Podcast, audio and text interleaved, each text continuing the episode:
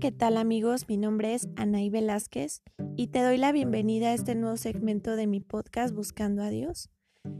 La verdad había dejado un poco de, de transmitir por aquí, pero ya lo vamos a tomar nuevamente y estaremos subiendo contenido más seguido. Saben, hoy les traigo un tema que para mí se me hace muy muy importante y no les voy a decir el nombre más adelante. Saben, algo he estado pensando que muchas veces el objetivo de esta vida y el único objetivo que tenemos que tener en la mente no son solamente ver las cosas de este mundo, es ver cosas más allá, ¿saben? Este mundo pasa en un instante todo lo que nosotros podemos ver, lo que podemos tocar, lo que podemos viajar, comer, disfrutar, reír, todas las emociones, todo esto va a pasar en algún momento. Pues digamos que no podemos vivir 200 años, ¿verdad? Si hay personas que viven ciento y tantos años de edad, pero sabemos que tenemos un límite y que todos tarde o temprano vamos a llegar a la muerte.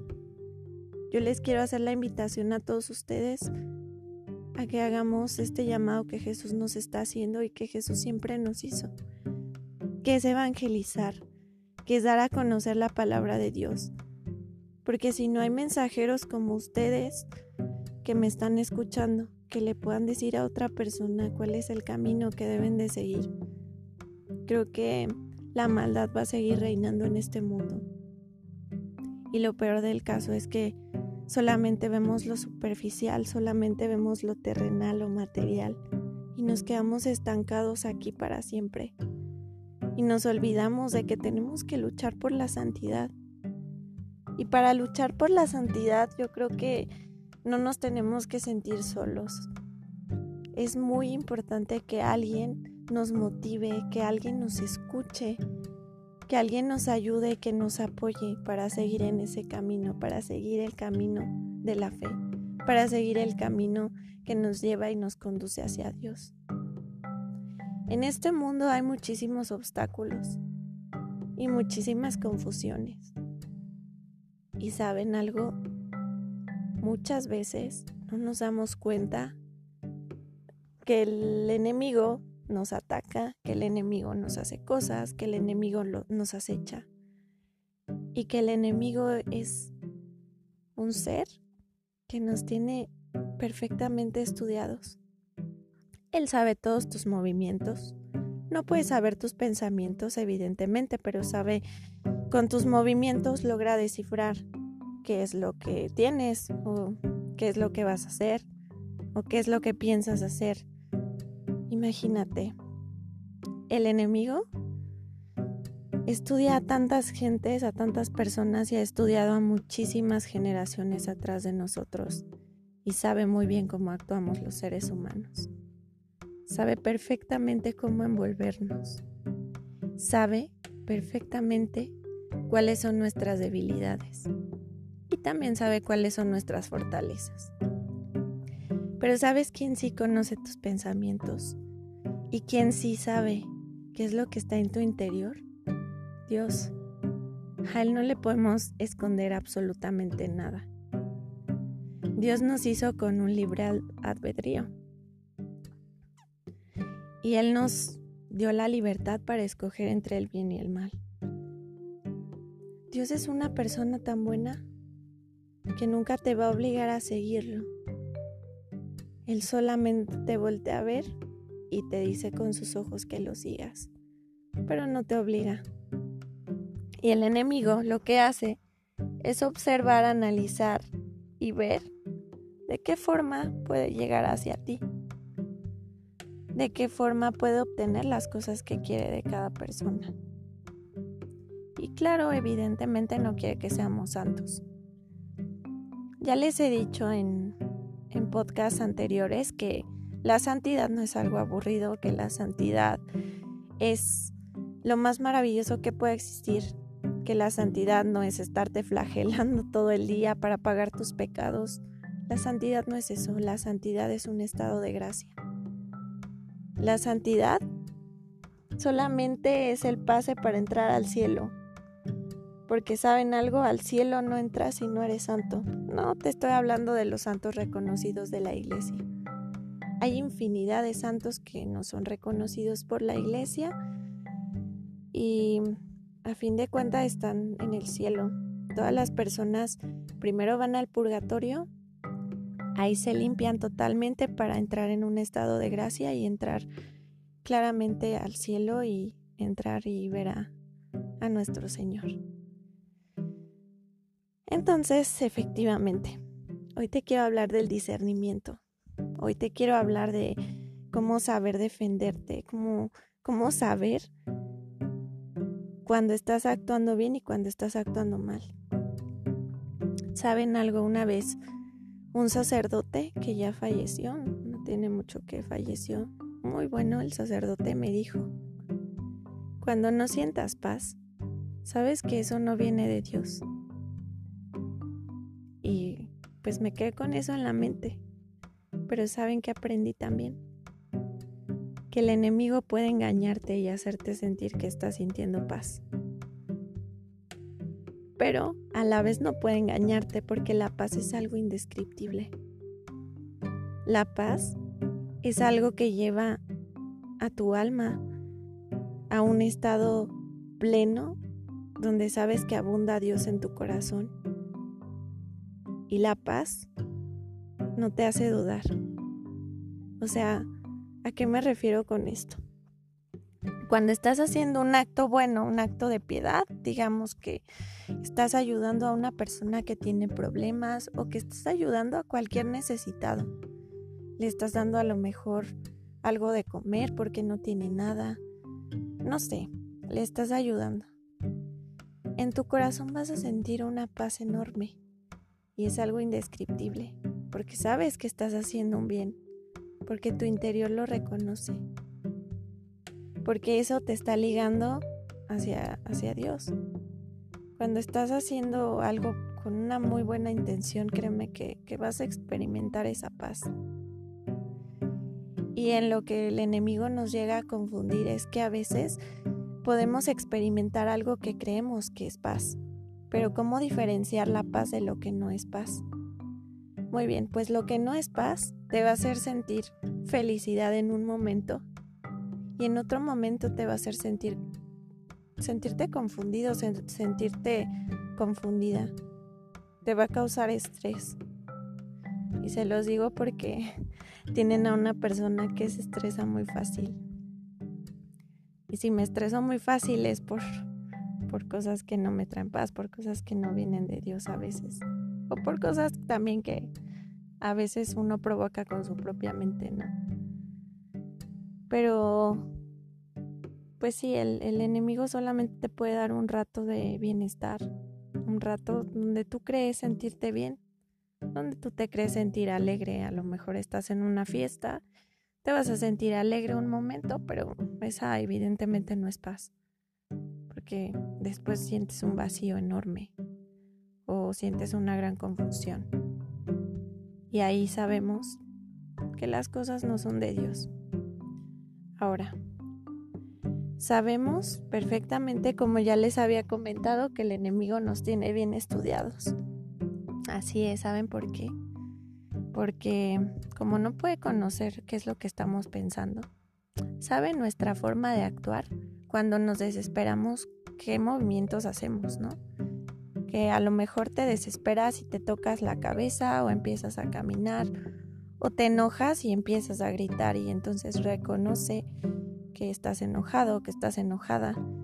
Entonces es muy astuto y ve y dice, ah, ok, de esa forma yo puedo tenerlo, puedo tenerla, ¿no? Puedo desesperarlo, puedo desesperarlo. Y así es como él va estudiando nuestros movimientos. Por eso es importante que nos sepamos defender y es necesario que tengamos armas muy importantes. Pero ¿saben cuál es el arma más importante y la más fuerte para combatir al enemigo? Estar en gracia. Estar en comunión con Dios, estar en comunicación con Él. Quien no ora no es amigo de Dios. Así de sencillo. Dios te va a ayudar en todo si tú haces oración. Pero si no haces oración, ¿cómo vas a ser amigo de Dios? Para ser amigo de Dios, se tienen que seguir estos pasos. Para ser amigo de Dios necesitas hablar con Dios y esa es la oración. Imagínate cómo sería un amigo con el que nunca platicas. Evidentemente no sería tu amigo. Si tú platicas con Dios, Él va a poner en tu corazón muchísimas cosas que te van a ayudar a saber discernir, a saber cuándo te está confundiendo, cuando te está haciendo el enemigo cosas, a saber discernir las cosas. Él te va a ayudar. Simplemente es algo que se siente, es algo que siente tu alma. Es esa paz que Él te da. ¿Saben algo en, en la palabra de Dios? Dice, la verdad no recuerdo la cita bíblica, pero dice que llegará un tiempo en el que estaremos ante tribunales y solamente el Espíritu Santo nos, nos, va a dar palabras de conocimiento. Eso es lo que pasa cuando estás en comunión con Dios. Dios te da palabras de conocimiento para que seas así como como cualquier profeta que habló en esos tiempos que tenía las palabras exactas para saber guiar al pueblo. Pero necesitamos estar en comunión con Dios. Necesitamos estar en comunicación con Él.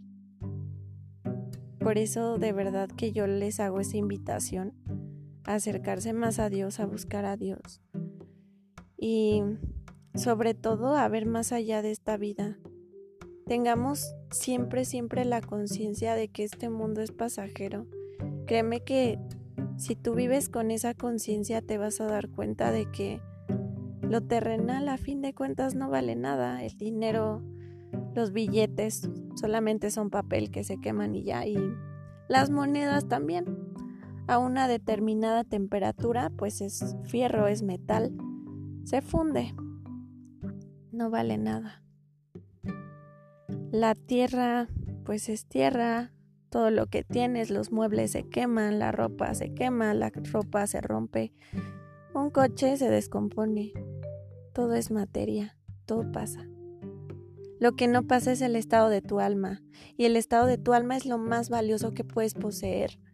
Ese es el tesoro más grande que Dios te ha dado tu alma, y la tienes que cuidar demasiado y tienes que tratar que tu alma siempre se mantenga pura, siempre se mantenga bien, siempre esté en las manos de Dios tu alma. Porque como tu alma no tiene precio, porque las monedas y el dinero de este mundo no pueden comprar tu alma. Tu alma vale mucho más que eso, eres es lo más preciado que tienes. ¿Y sabes algo? Tu alma es la que quiere el enemigo. Pero otra cosa, tu alma ya es de Dios. Ten en cuenta que tu alma ya es de Dios y que muchas veces aunque las personas se la quieran vender al diablo, como dicen, al enemigo, muchas veces pues el alma ya ya es de Dios. Pero también nosotros decidimos a quién se la entregamos y a quién se la estamos dando. Tenemos que ser muy astutos en este mundo porque ya sabemos, ¿no? Que, que estos tiempos son tiempos difíciles y que los tiempos que han pasado han sido tiempos difíciles y que no lo vemos así, pero que estamos en una pelea y estamos en una guerra espiritual. Y no vemos la gran guerra espiritual porque nuestros ojos solo perciben lo material, pero no estamos viendo las cosas que pasan más allá. No estamos viendo cómo están los ángeles, cómo están pues el enemigo peleando. Eso no lo alcanzamos a percibir. No alcanzamos a percibir, a ver cómo es el cielo, cómo es el paraíso, como dicen, cómo es el purgatorio, cómo es el infierno. No, nuestros ojos no tienen la capacidad para ver eso. Pero sabes que tu alma sí la tiene solamente que a veces no la queremos escuchar. ¿Y saben por qué? Porque muchas veces tratamos de justificar las cosas que hacemos. Sabemos que las cosas que estamos haciendo están mal y las justificamos. Y decimos, no, pues, pues, eh, o sea, no, no, no ha de estar tan mal, ¿no? Esto no ha de ser algo malo. Te vas metiendo poco a poco y poco a poco hasta que terminas teniendo una adicción de cualquier cosa negativa. ¿Y qué crees? Si tienes una adicción, ya eres un esclavo. Y eres un esclavo del enemigo. Porque es lo que hace. También, también por ahí nos ataca, así es. Ve qué es lo que te gusta, qué es lo que te llama la atención, para entonces atraparte. Sí. Y el peor pecado que podemos cometer es el querer ser como Dios. Y créanme que hoy me puse a reflexionar eso y es algo que se los tenía que compartir. Porque Dios me llamó a evangelizar y no me puedo quedar callada ante las cosas que veo, las cosas que me suceden, las cosas que pienso. Sí, claro, claro que ya me lo habían dicho otras veces.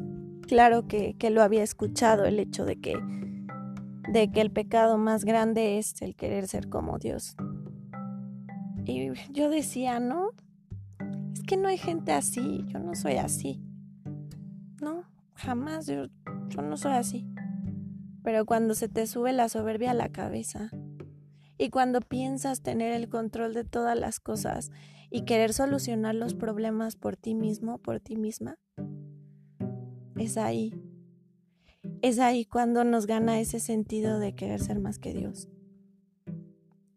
Cuando diosificamos las cosas. Cuando creemos que las cosas materiales nos van a dar cierto poder el dinero, llámese dinero, llámese ropa, llámese un coche, llámese una casa, llámese el objeto que quieran. Pero nos queremos sentir poderosos, nos queremos sentir más que los demás, evidentemente. Y saben algo, es la mayor tentación del ser humano. El querer sentir más sentirse más que Dios, el estar llenos de soberbia, de vanidad, Creemos muchas veces que la vanidad, que la vanidad solamente es el estar bien vestido, el que yo me pase viendo al espejo todo el día y que me pase arreglando. En parte sí, pero en parte no. La vanidad también es querer ser más que Dios. Es querer ser admirado, es querer ser reconocido, es querer que las demás personas te vean y digan, wow, wow, ese hombre o esa mujer, wow. Eso ya es vanidad. Vanidad es eso, es querer sentir que la gente te admire. Y eso no es humildad.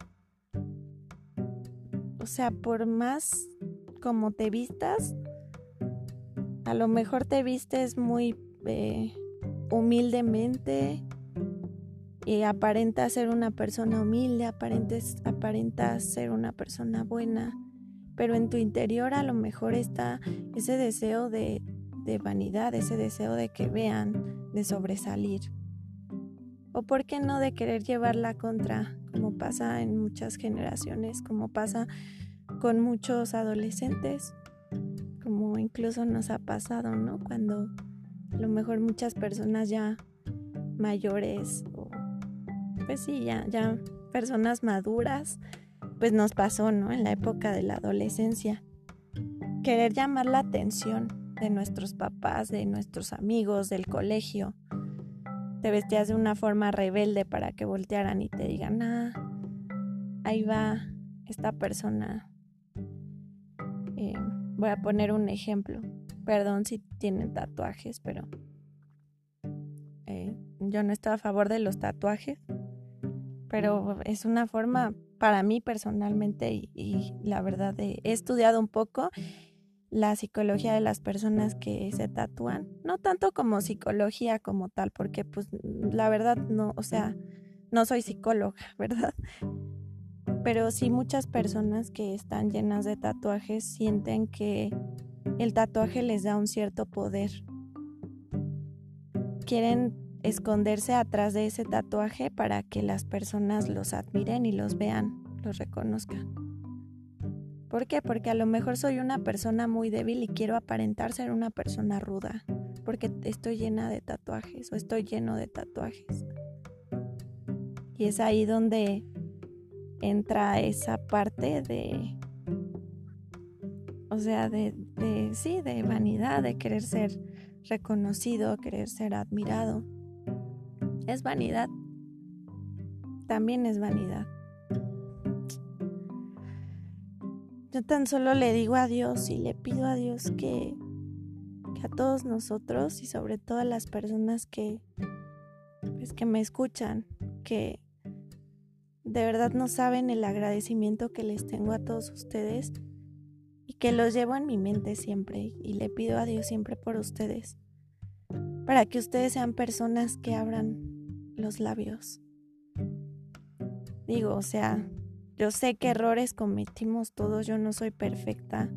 Yo vengo de, pues también de ser una persona rebelde, a lo mejor en la prepa, de querer ser una persona vanidosa, a lo mejor mi forma de vanidad es, pues no sé, el maquillaje, o sea, ahorita ya no me maquillo como por eso, ¿no? Ya lo hago como por sentirme bien, porque tiene mucho que ver las intenciones con, la que, con las que hagas las cosas pero siempre hay un trasfondo, siempre, y, de verdad que espero que todos ustedes abran, abran los labios y evangelicen.